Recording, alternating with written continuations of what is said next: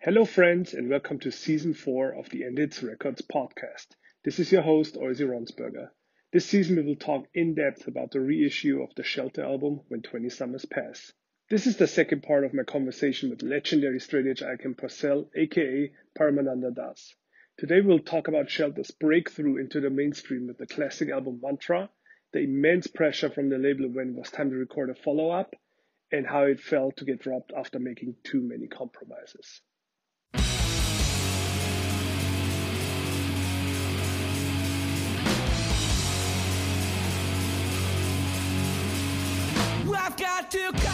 Mantra came out, and man, oh man, oh man, that record just exploded. The day that it came out, I'm pretty sure it sold something like, you know, it sound scanned in New York City, in just New York City, the first week, it sound scanned at 5,000 copies. Crazy. You know, so I'm coming from a world where if you put out a record and then a year later you sell 5,000 copies of that record, that's a huge success. And here it is we put out a record, and in one week, we sell 5,000 copies just in New York City. It was like, it was like, wow, this is incredible. And then we played a couple of sold out. We, we, we played a show at Irving Plaza in New York City. It sold out. We had to play another one. That one sold out. And it was just like, wow, you know, things are really happening for the band. And then, of course, practically the first thing we did was was we went to Europe, and one of the first shows we played was Dynamo in front of like I think it was like ninety two thousand people or something like that. We had never, ever, ever done anything like that before. We were on all these TV shows. We went to France. We were on a TV show with Green Day. It was like us and Green Day were the musical guests on some like French, you know, you know, version of like Saturday Night Live or something like that. Um, they picked us up in a limo and they drove us to the recording studio in a limo. You know, it was weird. It was weird. We went from overnight just being like this little tiny hardcore band to actually, you know, on like some of these main stages, you know, playing with pop bands, you know, playing with No Doubt, playing with, you know, you know Marilyn Manson and White Zombie and you know all these like you know at the time were like huge huge 90s bands. So you come from that you know seen or you already said you have this motivation you know you want to serve a purpose. Now all this outside influence comes in. There's obviously more money there's fame there's attention. Like were you able to you know uphold your lofty goals and your spirituality and or was that hard at that point? You know i think all things considered i think we navigated it pretty well at least for mantra I don't think we did we did such a good job later on, but I think that was more of that was circumstantial and we can kind of get to that later. But I think for I think for mantra, I mean we were all still chanting for 2 hours a day. Even no matter what time we woke up, we would wake no matter time what time we went to bed, we'd wake up early, we would chant. We would take turns in the van giving Bhagavatam class. So every single day we would have class on the Srimad Bhagavatam, which is the main book that you study in the temple. So we were still trying to recreate temple life as best as we could while we were on tour. And you know what? I think um, I think we had enough realization just from rubbing elbows with all these superstars that you know what it doesn't translate into any sort of deep sense of happiness you know, because you meet these people who are like famous musicians and their life is a mess and they're drug addicts and they're alcoholics and, um, you know, the fame has gone to their head and you can just see that they're so um, arrogant. And, you know, arrogant people aren't likable people. That's the side of rock and roll that nobody sees. You know, a lot of self destructive behavior, um, you know, a lot of drugs, a lot of drinking. And, you know, that lifestyle, it doesn't lead to like a happy, progressive lifestyle so all the all the, you know, I think Shelter, although we had a lot of the glitz and glamour, we also saw the back the back end of that and understanding that you know rock stardom and being in a huge band that's also not going to make you happy. So i think it, it, it solidified our spiritual principles even more. Um, in around 96 i remember seeing an interview of a german tv show where you guys talk about you've been on tour, you toured Mantra for two years now, and you're going home now, but you're going to film a video for Civilized Man, and you said it's going to support a vegetarian message. But that video never came out, right? Was it ever filmed? It was never filmed. It never came out. I'm really bummed that we that we didn't do it. Um, we were supposed to do it. There was all this talk about doing it with Roadrunner, but I think at that point Mantra was already so old that they said, you know, because to film a video back then, I mean, that's going to cost you thirty thousand dollars. Something thirty thousand, fifty thousand dollars. I mean, you know, uh, it was outrageous the amount of money that we spent on recordings and videos back then. Yeah. And so I think Roadrunner just said, hey, instead of putting that money in hindsight, it probably would have been smart to do it because Mantra was so hot even two years later. Yeah. Um, but they decided let's just work on new material and um, work on the and focus more on a new record.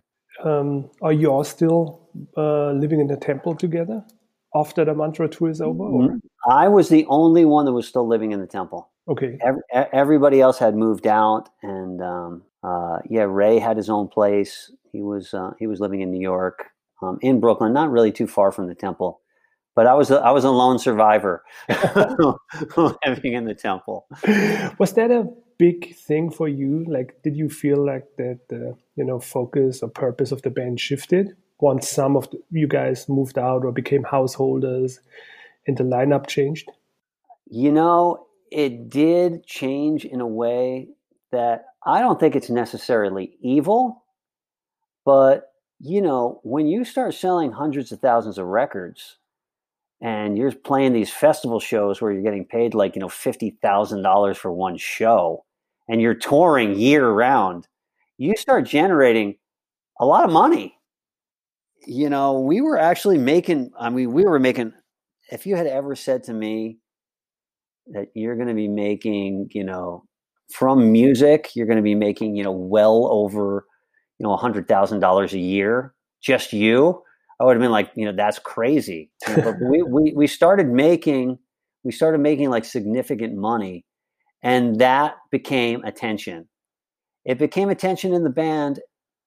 You know, I don't think it was, I don't think it was a thing of um, people being necessarily greedy, but I think you know, everybody, you know, before we were all just a bunch of monks living in the temple. We had barely any overhead. Like I said, all of our stuff felt, you know, all of our material possessions fit in a milk crate. We didn't, we didn't need money. Mm-hmm. We didn't need money. Um, but you know, then people were moving out. Ray was getting married. Um, you know, he he bought a place and he had a mortgage, and you know, everybody else was moving out. And, you know, in New York City, the rents are like you know just sky high and everybody had big rents to pay and um, you know we had to start paying for, for, for our you know rehearsal studio which is outrageously expensive and i think uh, you know people started you know we were moving away from our simple life and more into like you know a life when you get married and you're like you know you know how it is you have kids you have your mortgage and you have bills to pay and you have people to take care of it gets complex yeah it, it gets complicated it gets complex and you have to start worrying about that. Like that one area of our life, money, where we never had to worry about any money we got, we just donated it to the temple. Now that for the first time in our lives, practically, it started to become a concern. Yeah. And I do think that that hindered the band a little bit at this point, for sure. I think it, I think at least created tension in the band for the first time that I had ever felt something like that, you know, in, in my life. I mean, you guys, like, you never been in the situation. Like, how should you have known how to navigate that, right? Yeah, and you know, I was, uh, you know, even even for me, I was living as a brahmachari in the temple. You know, brahmachari means you're you're a celibate student. You know, um, I'm, I was still waking up at three o'clock in the morning. You know, had a whole entire morning program. I had a lot of service to do. You know, not a lot, but I had service to do at the temple. Uh, but I knew that eventually I'd be moving out of the temple too.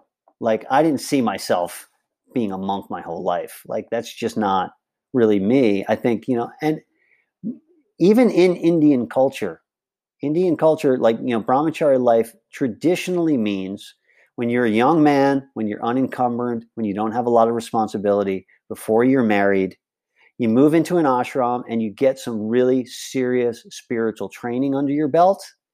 And then when you turn, you know, 25 or whatever, you go out, you enter life, you get married, you know, you start your career, but you have that foundation of all those foundational principles that that you've, you know, really lived for a few years.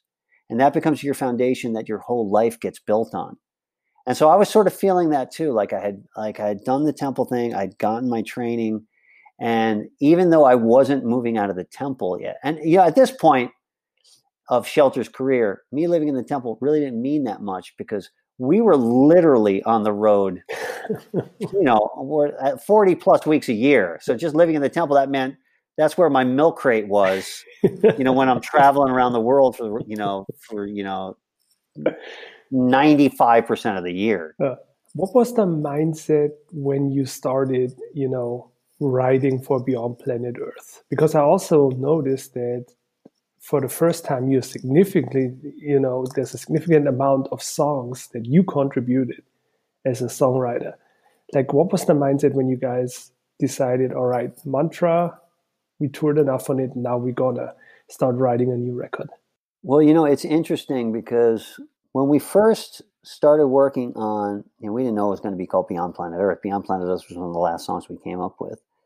But um, you know, I started demoing some songs. I had like a little um, you know, cassette recorder that I had at the temple on the balcony of the temple, and I used to just go in there and I used to I used to write songs, you know, a little cassette. I would demo them, and so I had probably like I think I had like six or seven songs.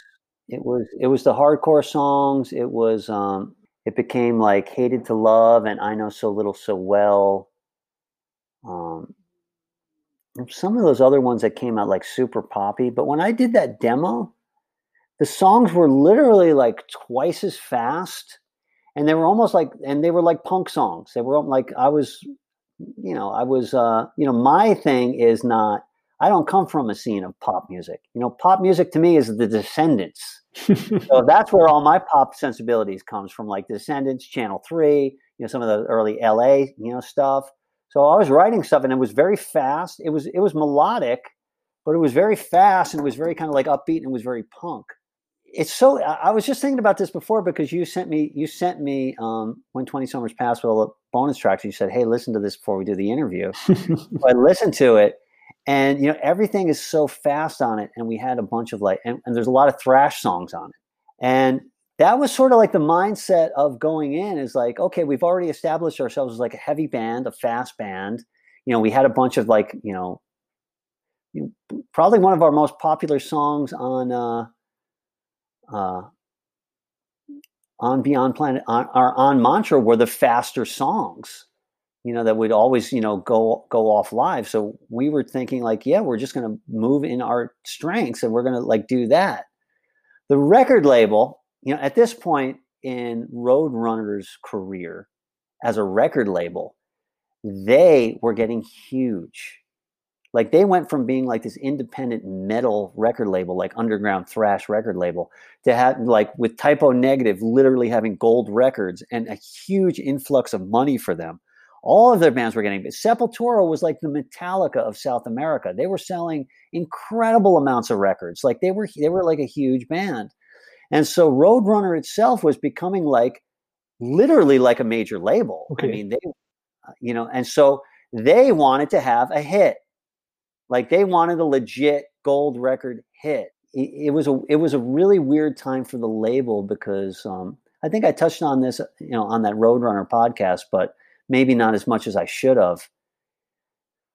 All the people at the label that had really worked tirelessly for our band and pushed our band to limits that we had never been before, you know, just by believing in the band and being super fans of the band most of those people left.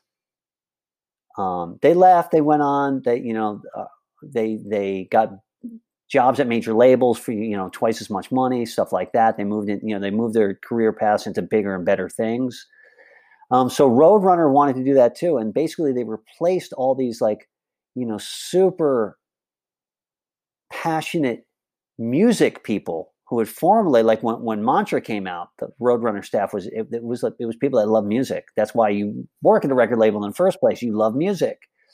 But they decided they were going to try something different and they were going to try to compete with the major labels. And so they hired a bunch of professionals, people that didn't know anything about metal, didn't know anything about hardcore, people that had, you know, graduated from, you know, some Ivy League school with a marketing degree. Um, and so that's what the staff really became. It became like a bunch of professionals, not even people that were particularly passionate about music, but supposedly these guys were, you know, business, hardened business people who were going to take Roadrunner and make them into like a major label kind of deal. Huge mistake. Did you guys feel the pressure? Because the starting point seemed almost the same, right? You got Dave DiCenzo to play drums again, which was great. Yeah. Originally, there was no pressure there was no pressure. We had we had our groove. Mantra was really successful. We knew what we had to do. We were going to write songs like that. It was going to be, you know, melodic punk influenced by hardcore, and it was going to be heavy, and everything was going to be great. And like that's like those songs that I demoed were kind of in that vein. Little did we know, like here's the record label. They're retooling their whole entire organization to now be like, okay, we're moving into the big time. We're going to hire a bunch of like, you know, big time people. We need a hit record. They're not going to get a hit record from Nailbomb or maybe even like, you know, Machine Head for that matter, you know, as, as great as Machine Head is. They're thinking our two best um, opportunities for having an actual legit hit record are Shelter and Dog Eat Dog. So they threw a lot of money at both those bands and they really hung a lot of pressure on us. And the whole pressure was like, you guys got to write a hit song. You guys got to write a hit song. You guys got to get on the radio. You guys got to slow down. You guys got to move away from hardcore. You know, you guys got to move to a different level. And it was just like, and all of a sudden it's like, holy crap. Like, you know, there's all this pressure. Scrap doing what we're doing like now we have to write a like a, a radio song and a hit song, and we're like, and it, I tell you, it completely threw off our game. And anybody that's in a band out there, never, never freaking do that. Never let other people set the direction of your music. It's got to come from you organically. You know what I mean? It's not like you can just be like, I got to write a hit. And it was literally, it was terrible. It was terrible because you know the music scene was so eclectic. It was the 90s you had everything from like nine inch nails to you know um, really poppy pop stuff. You had like rage against the machine which was almost like rappy rock. You know it was like it wasn't like one thing was big. You know you had like no doubt hitting it big with like ska influenced pop stuff. Um so it's like write a hit song write a radio song. It's like there's not one sound that's on the radio. There's all these other like so it's so confusing. You're listening to the radio, and then like I remember thinking like, okay, now we got to write a hit song, and I'm like listening to the radio and thinking like, oh my god, like are we going to sound like No Doubt? Are we going to sound like freaking you know White Zombie? Also have a hit song. It's just like you know all these bands sound so different. What path are we going to take? And you know this, the crappy thing is, I think we tried to like kind of cover all bases when we were doing it and write like a really poppy song and then like a heavier kind of like white zombie song. And it was just like it, there was so much pressure to like write a hit song. And you know what? And you want to know what sucked too? Is you know unbeknownst to me and the rest of the band was you know tom soares was our guy. He was the guy that did mantra. He was the guy that did bringing it down. We loved him. We knew we were going to go back in the studio with him. He was a incredible, incredible producer, incredible engineer. Like he would engineer and produce. We loved him. He loved us. We worked together, you know, fantastically. He had had a hit. Uh, he had worked on a on a string of hit records. He did like New Kids on the Block. He did Marky Mark. He did a whole bunch of stuff and like had you know whatever platinum records on his wall for engineering and producing all this stuff. So not only were we under a tremendous amount of pressure, the record label went to him and they're like, it's up to you. You're the engineer. We need a hit song. You've had hit songs. You have to take this punk band Shelter and you have to transform them into a hit making machine. Go. And so he was under a lot of pressure too that I have to have a radio hit or else, like, you know, my job isn't done. It was a disaster because uh, I had that demo and I brought the demo into Tom Soares and he's like, all this stuff is way too fast. It's way too fast. You're never going to get on the radio with this stuff. He's and so we literally took those songs and we slowed them down to like half the speed. So they became almost like 70s rock songs or something. And we really tuned it down on like on the production and we used a lot of like lighter guitar sounds and there was all these other influences like, you know, there was no real cohesion to the record. We had like uh, you know, uh, you know, uh, Eleventh Day of the Moon, which is more like a just a straight up kind of like rock song, and then we had that like techno influence song on the record. And then we had really poppy songs on the record, and it was just like, you know, we had this freaking ska song on the record. Believe me, I was not down for that one. Who came up with that? Did Ray, did Ray write that one? Ray came up with it, but it, but I'm not even blaming him because he's the singer. He's under more pressure to come up with a pop song more than anybody. And you know, so we had just came off on tour with like No Doubt, you know, No Doubt's playing ska songs, and you know, every night there's you know thirty thousand people screaming along with these ska songs. It's just like shit. We got to write, you know, maybe maybe a ska song. Hmm. You know, and I tell you, we came up with that ska song, and I was like, this is never going to end up on the record. You know, because you write a lot of songs. You know, whenever you do a record, you write like twenty songs. You pick the best 11 ones, and sometimes you don't even sometimes you don't even know which songs are going to end up good like i had no idea here we go was going to turn into like the song that it turned into until we actually sat in the recording studio and and and, and recorded it so you just have to keep an open mind most of the time until you get everything recorded and then you'll see that things will start to fall into place and you'll see songs will start to fall into place and that's usually how that like a recording session worked so even though we had this ska song. I'm thinking this song is never going to make it.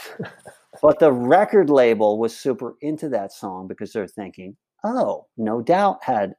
So they pushed us to no effing end to keep that song on the record and to work that whole song. It was just like, it was an outrageous amount of pressure. And you know, you know what's so stupid? If you look back in the 90s, what was big was the stuff that we were doing anyway punk, Rancid got huge, you know, real like organic stuff. And like if there was no pressure and they just said go make a go make the record you want, that record would have been way more popular than than Beyond Planet Earth. You know, they should have just left us alone. they should have just left us alone. I really like it was a lesson learned that never let a bunch of people who think they know better about your music try to influence you on what kind of music that that you want to write. It, it's a it's just it's a recipe for disaster. And i think that's really what happened with you know although i think that you know beyond planet earth it has some it has some moments. You know but i always say it has some of the best shelter songs on it and some of the worst.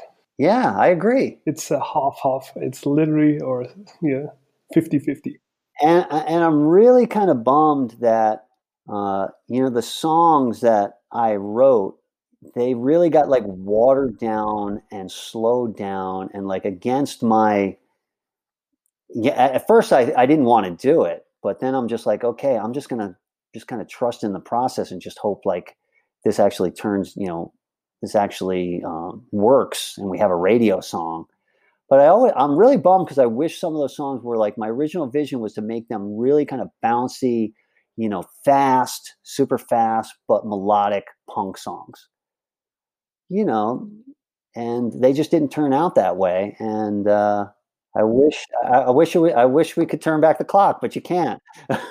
what was your feeling once you finished recording? I think you've been in the studio for three months or something, right? Something ridiculous. We were in the studio for way more than three months. And, you know, even that's not good because, you know, we're used to having a pretty cohesive body of work already ready to go. And then we just go in there and there's you know little experiments that you do in the studio. But even when we started recording that record it wasn't like mantra where we had the songs fully written ready to go. We had worked on them for years. A lot of them we had already played live. Um, we had the bugs worked out with them there were a few songs like you know here we go that ray hadn't even written the words to yet but by and large it was pretty well worked out record but when we went into the studio you know, there, there was like, that was another thing. It was like a real timeline. It's like, now you got to get in the studio. We got to get your record out by summer because, you know, that's when the, the touring cycle is going to hit. So get in the studio now. And, you know, we had barely gotten off tour. You know, we were just touring incessantly. And we got off tour and it's like, okay, here you have three weeks and you got to get in the studio, get your songs together, get in that studio. It wasn't enough time. And so when we went into the studio, a lot of these songs, they weren't even fully fleshed out yet. Ray didn't have a lot, a lot of the lyrics. So we ended up spending, forget three months, we probably spent like, you know, four or five months in the studio. We spent well over a hundred thousand dollars on that re- recording that record. Insanity. Yeah, it's insane. It's insane. you know, I could have bought a house for the amount of money that we s- spent recording that record. At that point, Ray already on the cover. He already grew his hair out. There's an earring here.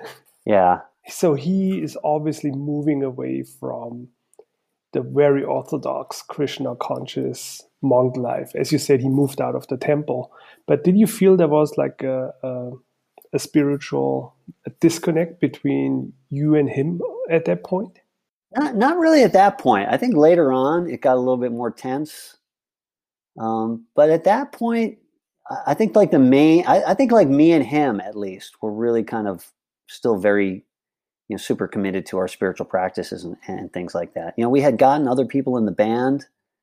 You know, Franklin was in the band. Franklin was a Franklin was also you know a, a devotee, so he was great. Um, but we got a, we got the you know the drummer who was like this brand new guy who you know wasn't really into Krishna at all, and uh, you know so that added some tension to the to the band too. And then we would have a revolving second guitar player. We could never keep a steady second guitar player, so you know that was always troublesome also. And yeah, I think we were. I don't think it was really I don't think it was really anybody just kind of saying, I don't want to be a devotee anymore. Screw this Hare Krishna stuff.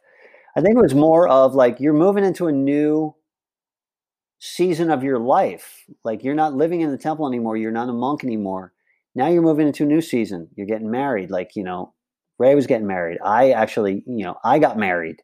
You know, now money is a concern. Now, you know, taking care of your family is concerned. Now, yet, you know, uh, Ray uh, you know, when he, uh, you know, he eventually, you know, married a woman that already had kids, and so he had kids, you know, and I had a, you know, I had a kid on the way and everything, and says, you know, it just takes a little, it takes a little navigation to kind of get there, mm-hmm. and so of course there's going to be mistakes and bumps along the road and a little bit of tension because it's like it's just different territory that you haven't really traversed before and so, of course, you're not going to do it well. You know, you're just kind of like learning how to do it well. So I think there was a lot of mistakes in that in that um, area. Uh, but you know, you, you live and learn. Did you like what was your feeling when Beyond Planet Earth was finally finished and you put it out into the world? Do you still have hope it's gonna take off? No, no. I was I was super disappointed with that. I, I tell you, if it wasn't for me, the the the original idea for the cover was supposed to be a complete joke. The whole record was supposed to be a take on a Bollywood movie. Oh. And and the cover was supposed to look like a Bollywood movie poster, and then the back cover was supposed to uh, look like a Bollywood movie, and it was supposed to say Porcell as Patel, and like we all had like Indian names, and it was sort of like, and you know that's where you know you know they hired this big you know this big company to do it and they came with this whole thing, oh we're going to do this joke thing. It's going to be so funny and people are going to love it and that's like really where you know things are moving towards. You got the offspring you got green day everything's very tongue-in-cheek and so we're going to kind of like be very tongue-in-cheeky about this indian spirituality. And uh, i think even ray was like yeah maybe we should try it and i was like no. I said no like this is, uh, you know, I was still living in temple. I was like, this stuff is my life. I'm serious about this. I'm not going to make a joke out of this. And I was just thinking, like, we always like Shelter had Shelter was a type of band that had a certain integrity to us, and that's why that's what gravitated people towards the band. There was some there was some seriousness to the stuff that we had to say, and uh, I didn't want to throw that away because some marketing guy at a record label is doing marketing analysis of the music scene and he's got spreadsheets to say that these bands are getting popular with like joke songs and you know this band should be a little bit more jokey with their cover no, like even that, you know, even the cover, they still use that picture on, on the cover, that drawing, and even like the back cover, they still use some elements. And they use that terrible picture for us on the back cover. And the whole thing came out, and I remember getting the CD, and I remember thinking, like, oh, this sucks. Like, I don't even like the, my own cover of the record. I don't even like the back cover. You know, so it was a big, huge disappointment from even the second that I got that CD in my hand. What to speak of even going on tour with it. After all that hard work that went into Yeah, after months of hard work and the intense pressure and even our, and you know even our engineer and our producer being under intense pressure like record you know hit song blah blah blah you know all the you know the people you know before we had the, you know howie who was the guy that signed us and he would come in when we were doing mantra and he was just super happy and he was just like you guys are doing great. This record sounds amazing. And then we had people come from the record label coming in like where's the hit song? Like what's going on like we need a single i'm not hearing any singles on this record like you got to retool these songs we got a, a bigger chorus on this song it's just like fuck man give us some breathing space, you know? At that point, you had so many friends on major labels, right? Sick of It All, Orange 9 Millimeter, Into Another, Sensefield. Did you guys ever talk to each other about those things? Or did you kind of feel isolated in your own little? Um, we didn't really talk to them that much, but there was also that's the added pressure too. All of our other friends are signed to major labels. Everybody's hitting it big. Eh, I'm sure those guys felt it too. I'm sure those guys were also pressured into we need a song that's going to be on the radio, and it just doesn't make for good music. No so yeah, I was super. I was pretty bummed with that record from from the jump. I think. And how were reactions out there? Like, did you get a lot of negative feedback at that point, or? It definitely was not the super explosion like when Mantra hit. And you know, it was really it, it was like, you know, like I was talking about in that Roadrunner podcast you know, because they had changed the whole entire staff of Roadrunner practically, and they got these quote unquote professionals in there, they didn't know what the hell they were doing. Like we had Sue Marcus, who was a big Shelter fan, huge music fan, doing our publicity, and we had you couldn't have believed the press that she got for us. Huge magazines, huge major articles. We were on the cover of like some of the biggest magazines. You want to know, and you know, we were doing interview at like the whole month's like working up into the mantra release. It was like me and Ray's full time job to go down to Roadrunner and do interviews. And we'd be at Roadrunner from the time they open to the time they close on the phone with magazines, with newspapers, um, you know, just doing all these interviews. They bring people in. We do video interviews. We were on TV. You know, all this stuff is like leading up to the release of the record. And so here's the record coming out. They hired this new publicist right out of college. This lady who didn't know anything about punk. She, I was like, "What kind of music do you like?" She's like, "Oh, I don't know, like whatever's on the radio." Like she wasn't even passionate about music, but she just had a degree in marketing, so they hired her. And here it is, like it's coming up, like the week's coming up to the record, and I'm like, I haven't done one interview. I'm like, Ray, have you done any interviews? He's like, I did one for a yoga magazine. And I'm like, what? The only interviews that we had done to work that record was one interview. It wasn't even for a music magazine. It was for a yoga magazine. Crazy. Yoga wasn't even big back then. I mean, yoga was just like a yoga magazine. Like, where do you even get a yoga magazine? You know what I mean?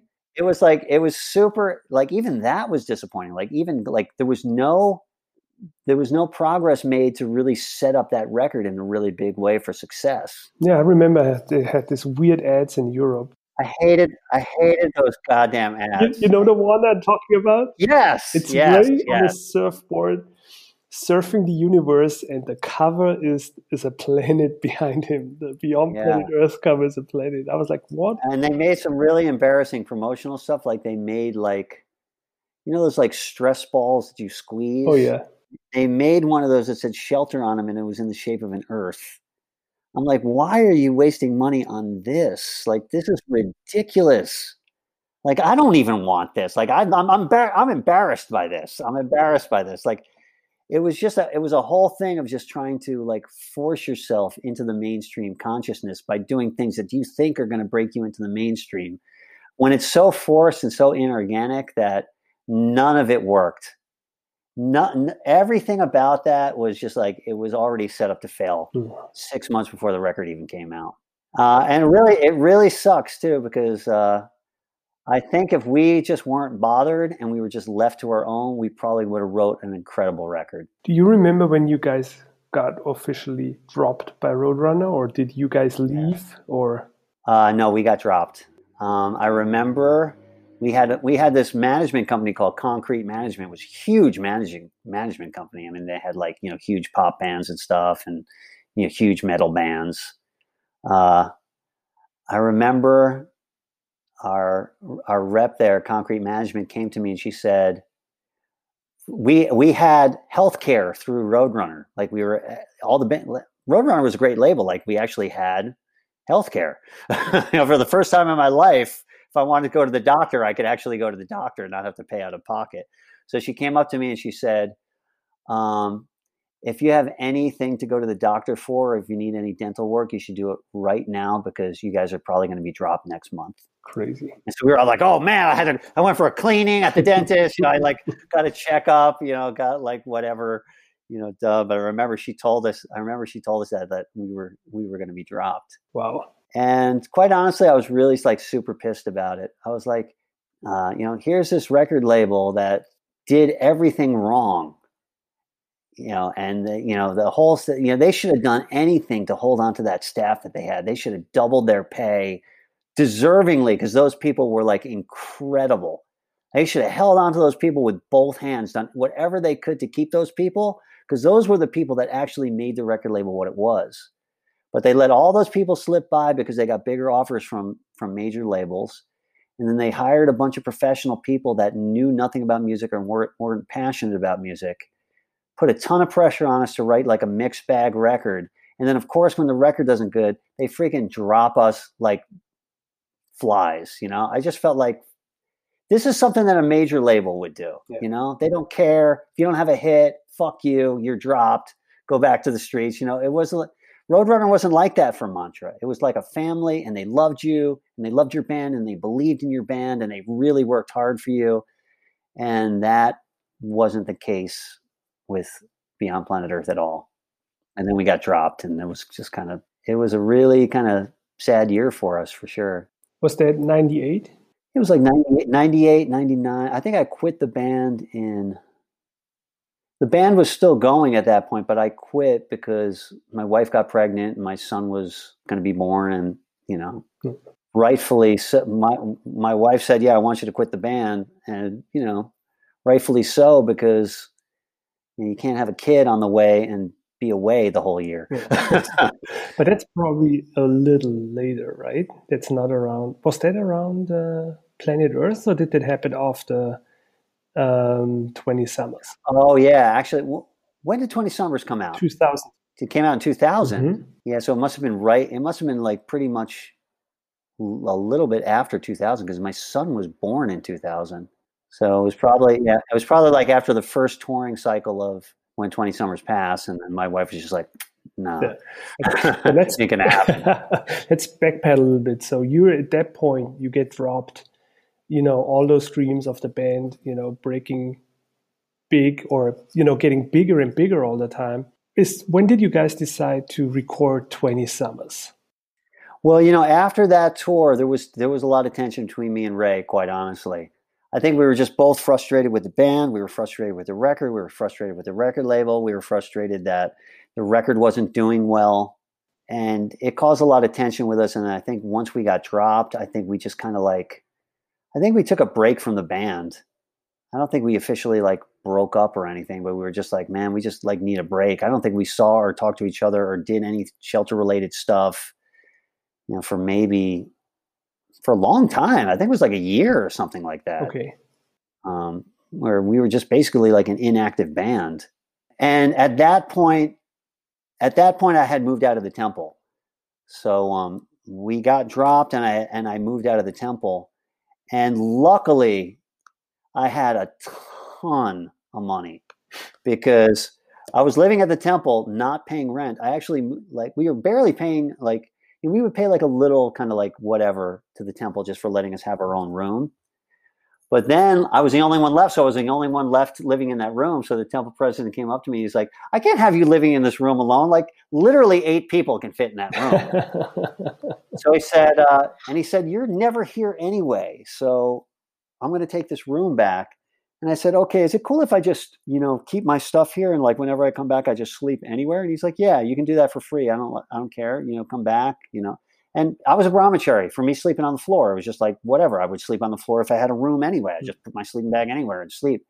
So I used to just do that. So I wasn't even paying rent. You know, whenever I was home, which was only like a few weeks out of the whole year, I basically go to the temple. I'd sleep in a sleeping bag, you know, wherever I could, and uh, you know, I would do the morning program and you know do the whole stuff and do a little bit of service.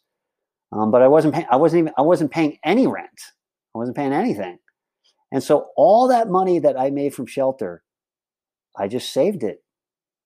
I, I didn't spend anything. I was a brahmachari. Like, what am I going to spend my money on? Like another dhoti? The only thing I would spend money on was like once a year, I would take a trip to India. And even that's pretty cheap because once you get to India, everything's like dirt cheap to, you know, for housing and food and stuff like that.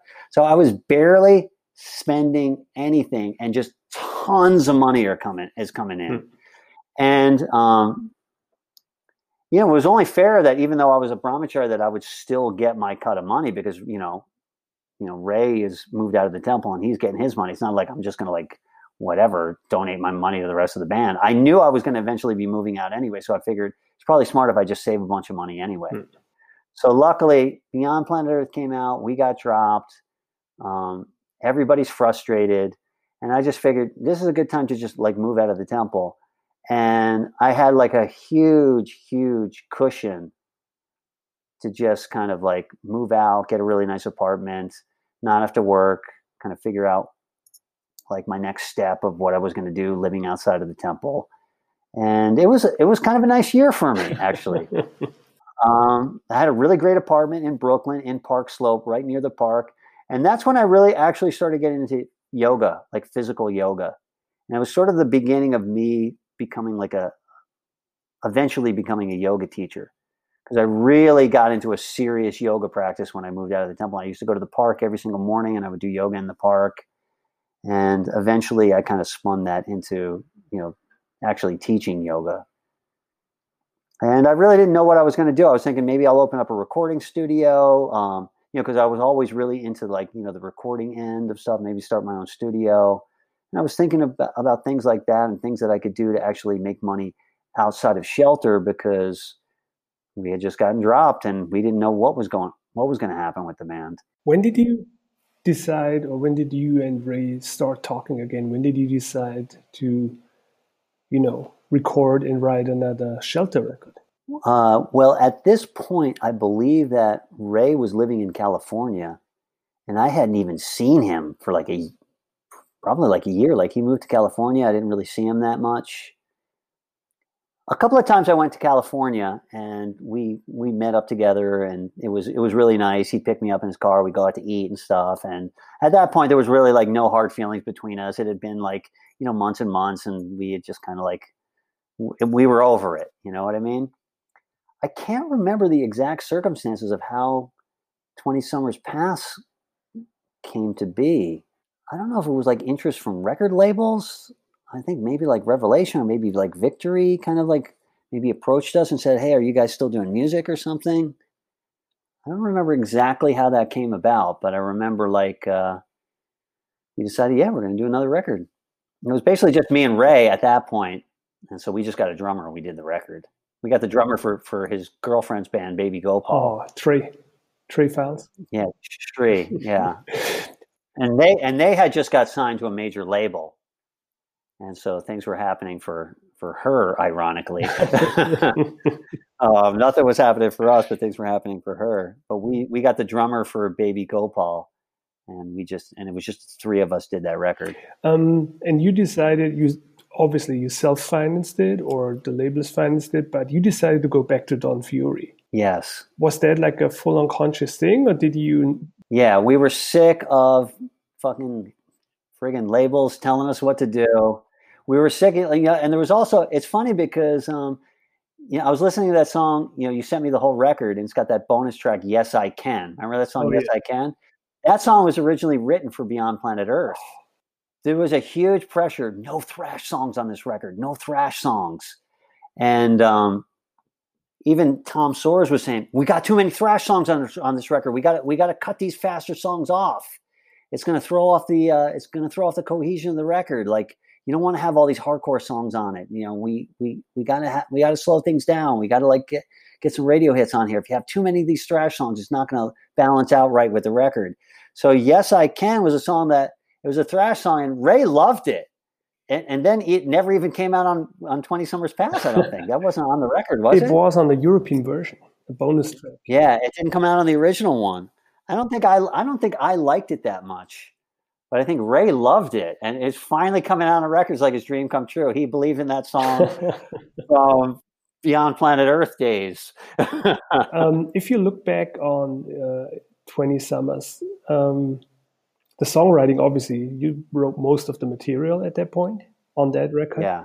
Like did you think or were you on a mission to kind of prove or uh, show the true essence of the of the band or what was your motivation was it organic or was it kind of reactionary to beyond planet earth as well i wasn't on a i wasn't on a mission to prove anything to anybody but i just figured you know shelter's strength wasn't our our ability to write the perfect pop song.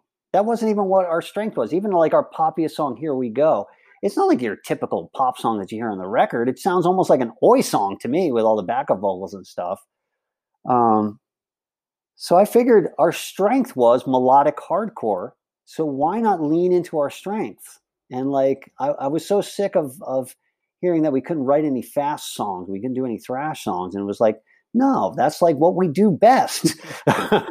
so you know that's why the record was it was pretty fast, and even like the and even the poppier songs are pretty are pretty fast paced. Like in the van again, oh, yeah. you know that maybe are like poppiest song, but you know you know it's got it's a it's at a good clip. You know it's a the beats per minute are actually pretty fast, and I think it's a way more cohesive record than uh, than Beyond Planet Earth for sure. I think it's a, it's a way better representation of Shelter just in general as a band. Mm-hmm. Um, you got Chris Conley from Saves the Day doing backup vocals on that one.